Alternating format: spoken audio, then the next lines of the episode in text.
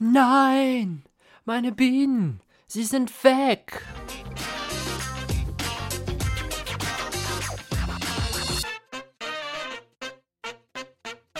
Moin und herzlich willkommen zu Immenkist, der sumsige Podcast von der Oste. Heute Folge 22, Schwarmgeschichten. Moin, ich bin Johannes und ich bin Imker und heute erzähle ich dir zwei von meinen Schwarmfanggeschichten. Ich sitze hier gerade mit etwas Kuchen und Tee und bin total in Erinnerung versunken. Draußen stürmt es, es regnet und hagelt. Eigentlich soll schon seit eineinhalb Wochen der Apfel blühen. Davon kann ich jetzt aber gerade gar nicht sehen. Ihr erinnert euch vielleicht zurück, die erste Maiwoche. Oha, da war ja was los. Genau, wenn der Imker nichts zu tun hat, dann denkt er an die schönen Erlebnisse, die er schon mal hatte. Und ich habe gerade so gedacht, hm, ich könnte eigentlich mal vom Schwärmefangen erzählen. Ich habe jetzt schon einige Schwärme eingefangen und ich habe jetzt zwei typische Beispiele rausgesucht. Ein Schwarm, der bei mir selbst abgegangen ist und den ich wieder eingefangen habe. Und den anderen Schwarm, den gab es per Anruf. Der erste Schwarm, von dem ich dir erzählen möchte, das ist in der Tat der Schwarm, den ich als allererstes auch eingefangen habe. Das muss so drei Jahre, vier Jahre oder noch länger zurück sein. Ich weiß es gar nicht. Ich war noch nicht so lange Imker auf jeden Fall. Und es war während der Arbeit. Also wer es noch nicht weiß, ich bin Erzieher, ich arbeite in einer Kindertagesstätte. Ich saß gerade mit den Hortkindern zusammen und habe Hausaufgaben gemacht. Und dann klingelte das Telefon. Mein Vater war dran und sagte mir, du, Johannes, du musst sofort hierher kommen, deine Bienen schwärmen. Es ist alles voll mit Bienen. Mein Papa total aufgeregt und ich so, ja, ähm, ist jetzt so? Kann ich jetzt gerade nichts dran ändern? Fangen Sie wieder ein. Wollte mein Papa dann natürlich nicht. Der hat auch nicht so viel mit Bienen am Hut. Ja, ich dann also mit meinen Kolleginnen gesprochen.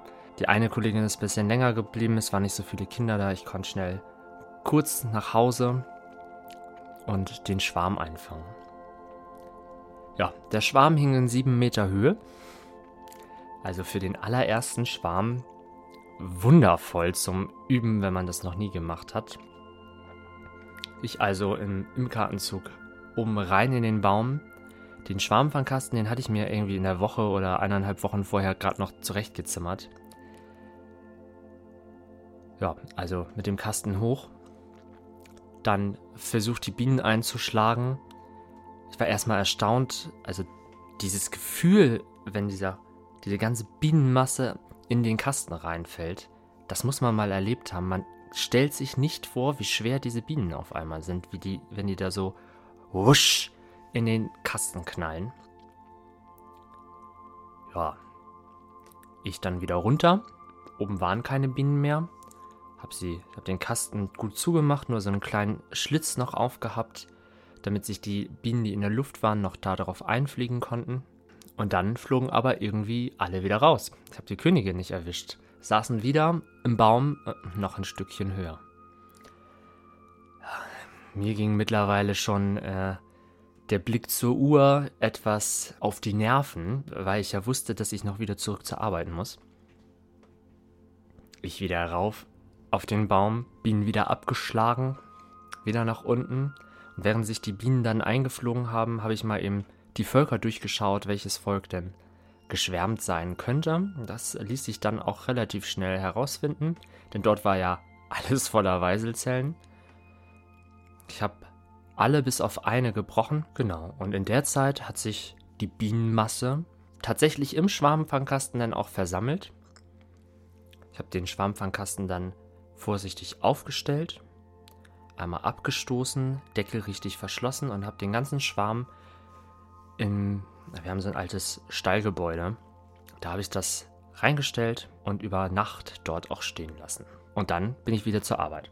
Und wie gesagt, am nächsten Abend, also Mehr als 24 Stunden später habe ich dann den Schwarm eingeschlagen in den neuen Kasten, am gleichen Standort wieder aufgestellt, es war kein Problem. Ja, das war meine allererste Schwarmfanggeschichte. Ja, ich muss jetzt mal ein bisschen Kuchen essen hier, sonst wird der ja noch schlecht. Du kannst vielleicht mal in die Kommentare schreiben, wann du den Podcast genau hörst.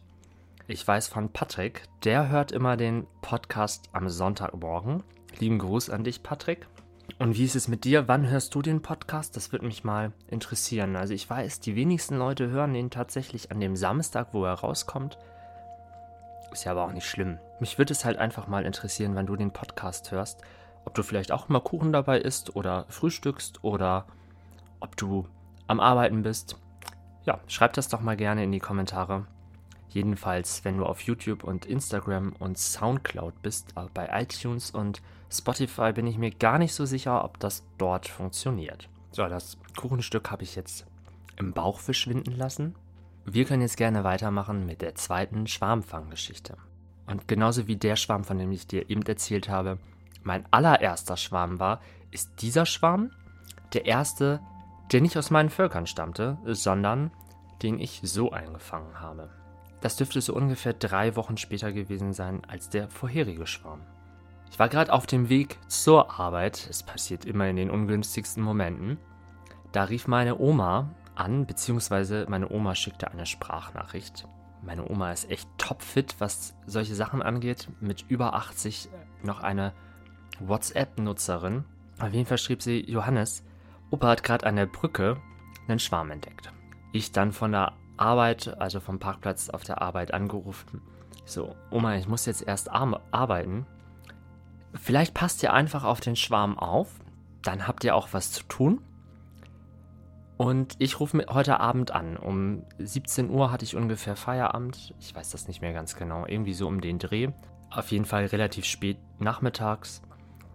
Und wenn der Schwarm dann da noch hängt, dann komme ich vorbei und sammle den ein. Den ganzen Tag saß ich auf der Arbeit auf heißen Kohlen. Hängt der Schwarm da noch oder hängt er da nicht? Was soll man tun? Abends angerufen.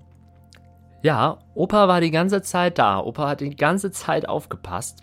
Ich musste den sogar das Mittagessen dahin bringen. Der hat aufgepasst, der Schwarm hängt da noch. Ich so, alles klar, dann fahre dann fahr ich mal eben die 50 Kilometer zu euch rüber und sammle den Schwarm ein. Ist noch der gleiche Landkreis gewesen, also wusste ich, ich kann den Schwarm auch einfach mitnehmen und brauche kein Gesundheitszeugnis dafür. Ja, ich bin dann dahin gefahren und mit unter Brücke kann man sich ja jetzt relativ viel vorstellen. Da hängt er tatsächlich unter einer Brücke. Hinweis, wir sind hier in Norddeutschland. Unsere Brücken sind jetzt nicht groß über ein Tal, sondern das war ein Graben und eine Brücke drüber. Deswegen war meine größte Sorge einfach, ich bekomme nasse Füße. Nö, der Schwarm hing natürlich direkt oben am Geländer, sodass man ihn auch wirklich super sehen konnte. Also ging es dann wieder ans Schwarmfang. Diesmal konnte man aber nicht so einen Ast einfach schütteln und die Bienen sind reingestürzt, sondern das, also der Pfosten, wo die dran saßen, der war so 12 mal 12 Zentimeter. Da wackelte man jetzt nicht mal eben dran rum, um da ein paar Bienen abzuschlagen.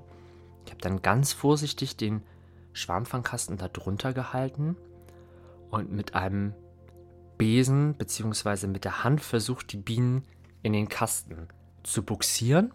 Was ein bisschen schwierig war, weil ich wollte die Königin nicht quetschen, nicht verletzen, nicht töten. Und ich wusste ja nicht, wie lang. Also der Schwarm hing ja schon zwölf Stunden oder so an der Stelle.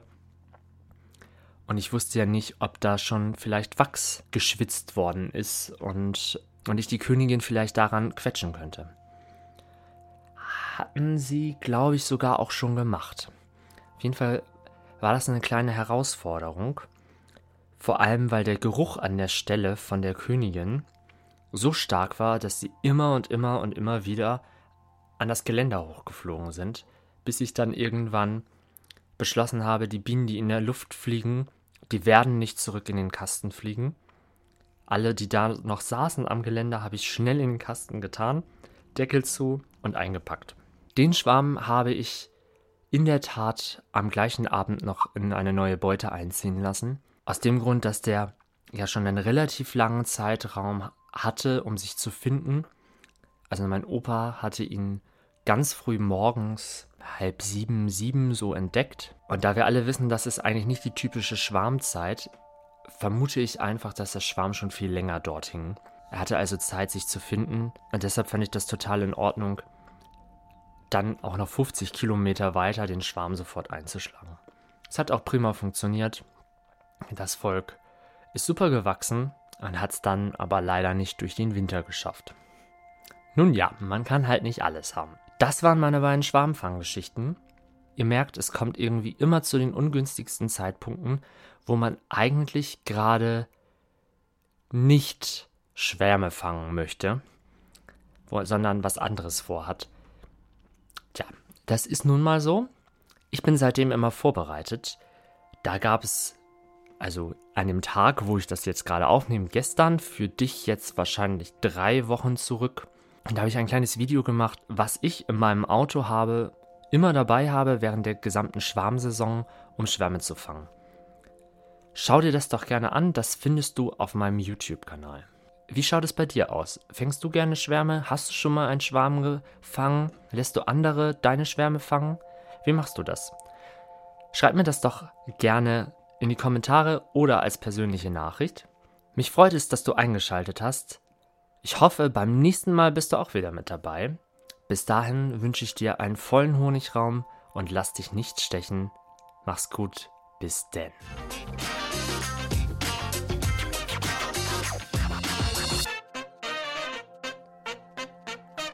Das war die Immenkist, der sumsige Podcast von der Oster.